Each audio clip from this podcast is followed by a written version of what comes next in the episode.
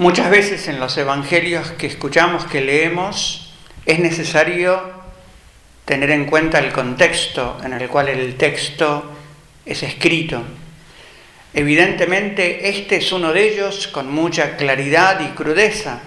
El evangelio que hemos leído cambia absolutamente si comprendemos cómo está escrito por Mateo y cómo está inserto en la totalidad de su evangelio. Permítanme por eso como hacer una brevísima como línea del Evangelio de Mateo. Mateo escribe su Evangelio aglutinando todos los dichos de Jesús en cinco grandes discursos. Entonces, todo lo que la comunidad de Mateo recuerda de Jesús o todo lo que han recogido de otras comunidades, Mateo lo va como aglutinando temáticamente. Por eso el capítulo 5, 6 y 7 se llama el discurso evangélico, que comienza con las bienaventuranzas. Este capítulo 10 será el discurso misionero, el discurso apostólico por excelencia. Mateo escribe cinco grandes discursos, entre discurso y discurso Mateo narra cómo Jesús cumple lo que ya dijo, entonces, en las bienaventuranzas, después Mateo nos va a mostrar cómo Jesús es, manso de corazón, cómo Jesús es pobre, cómo Jesús eh, es perseguido por predicar, etcétera, etcétera. Y entre medio Mateo pone los evangelios de la infancia al principio y la pasión al final, y así construye su evangelio. Pero este texto que acabamos de leer, imagínense si nosotros lo leemos desde nuestra realidad personal, nada de lo que hay oculto quedará en secreto, será revelado por las azoteas. Eh, esto es un temor, quiere decir que el, cura va a hablar de mis pecados o Dios va en un momento a pegar el grito y revelar todo lo que nosotros hemos vivido en la oscuridad. Nada que ver con eso. Tampoco tiene nada que ver con tengan cuidado porque eh, la gehenna es lo que está preparado para ustedes si no son absolutamente fieles. O tampoco tiene nada que ver con esto de miren que el que reniegue de mí, yo voy a renegar con él. Si lo leemos en esta clave muy personal, podemos hacer decir al Evangelio lo que no dice.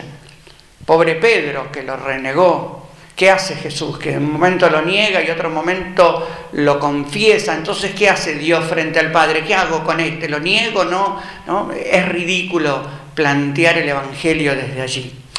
Mateo recoge todos estos, estos textos que él aglutina para hablar de la misión, de una comunidad que tiene que anunciar el reino.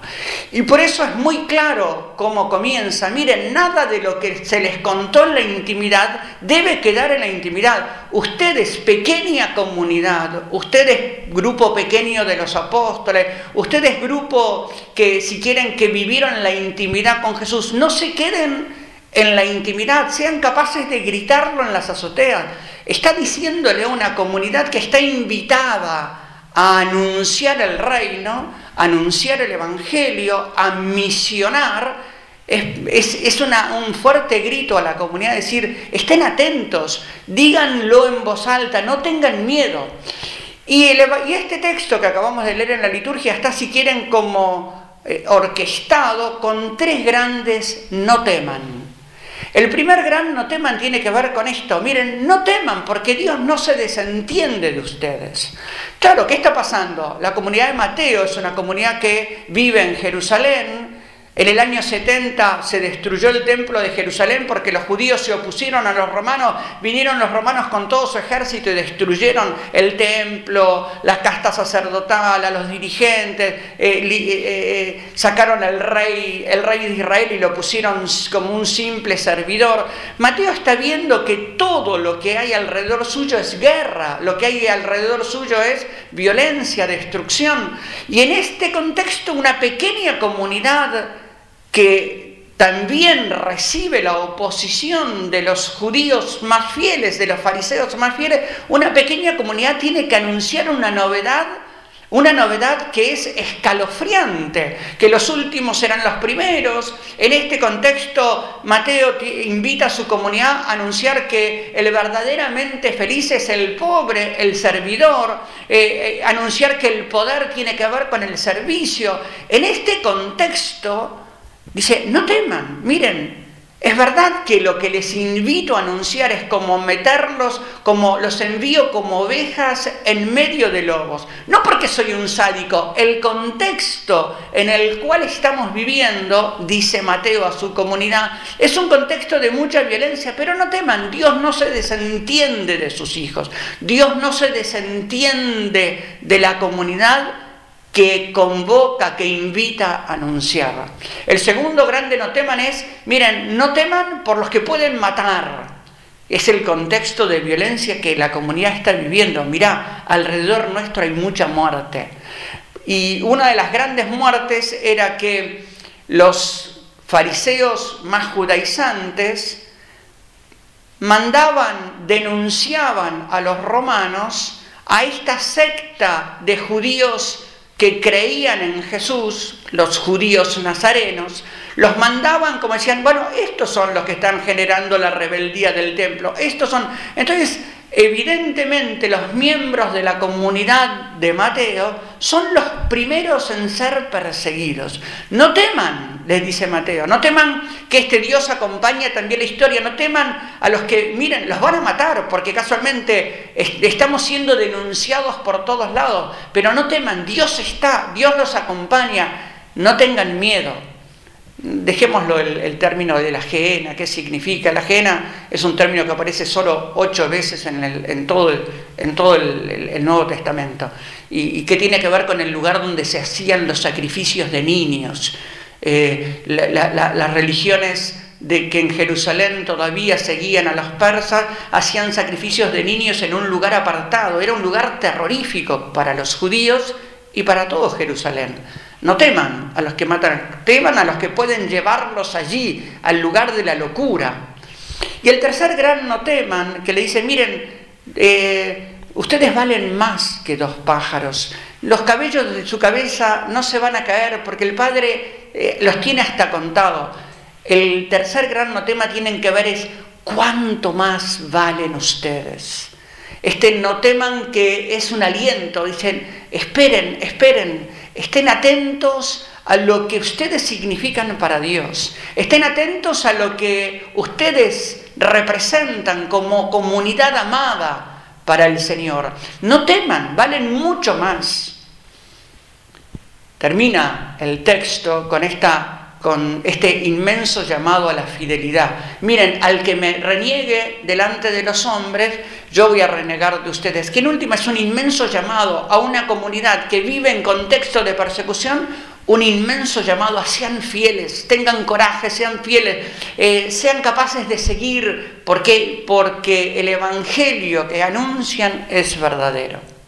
Este es el contexto en el cual Mateo escribe hoy para nosotros, ¿qué, qué fuerza podríamos percibir de un Señor que nos dice continuamente a nosotros, no teman, no teman en situación de pandemia, no teman en situación de increencia, no teman en situación de rechazo, no teman al mirar sus historias, no teman al descubrir sus sombras, no teman al descubrir sus heridas, no teman al descubrir sus dolores, no teman, ustedes son valiosos ante mis ojos, no teman, nunca la historia terminará en la muerte. Y este es el gran anuncio de Jesucristo muerto y resucitado, pero es el gran anuncio de un Padre que ama hasta dar la vida de lo que más ama, de un Padre que ama sin medida. No teman, sean fieles. Y aquí me gustaría detenerme en dos pequeñas reflexiones finales. ¿Fieles a qué? ¿Qué es la fidelidad? Primero estamos llamados a ser fieles a nosotros mismos porque yo soy un proyecto de Dios. Dios no crea el hombre como en una serie de producción.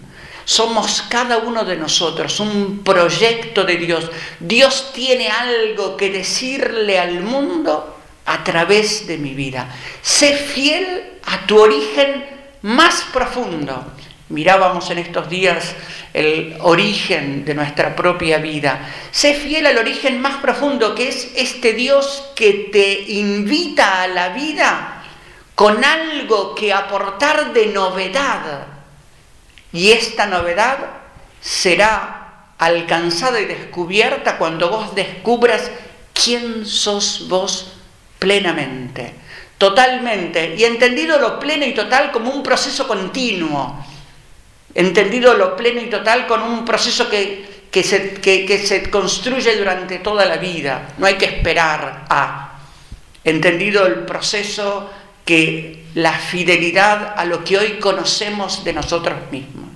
Y el segundo gran llamado a la fidelidad tiene que ver en, la, en el anuncio que Dios nos hace de que seamos capaces de anunciarle a un mundo que cree que la sanación podrá venir de la psicología o que podrá venir de, la apatía, de, la tranquilidad absoluta, del no tener conflictos, un mundo que cree que vendrá la, felicidad desde el placer o desde, desde que se nos solucionen todos los problemas, sean fieles a anunciar que la verdadera felicidad tiene que ver con la hondura del amor, que la verdadera felicidad tiene que ver con que seamos capaces de amar hasta el extremo, comunitariamente, vincularmente, eclesialmente, nacionalmente, universalmente. Seamos capaces de construir, de anunciar, de anunciar construyendo esta fidelidad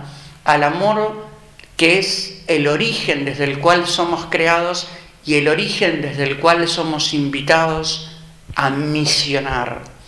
La misión no es para aumentar clientes a una iglesia que tiene más o menos seguidores. La misión es anunciarle al corazón del hombre que Dios es su Padre y que aquí hay una riqueza de amor que lo hará pleno, que aquí hay una riqueza de misericordia, de ternura, de valor que hará pleno la vida de cada hombre. No teman, sean capaces de gritar las fidelidades a las cuales somos invitados a disfrutar. Que así sea.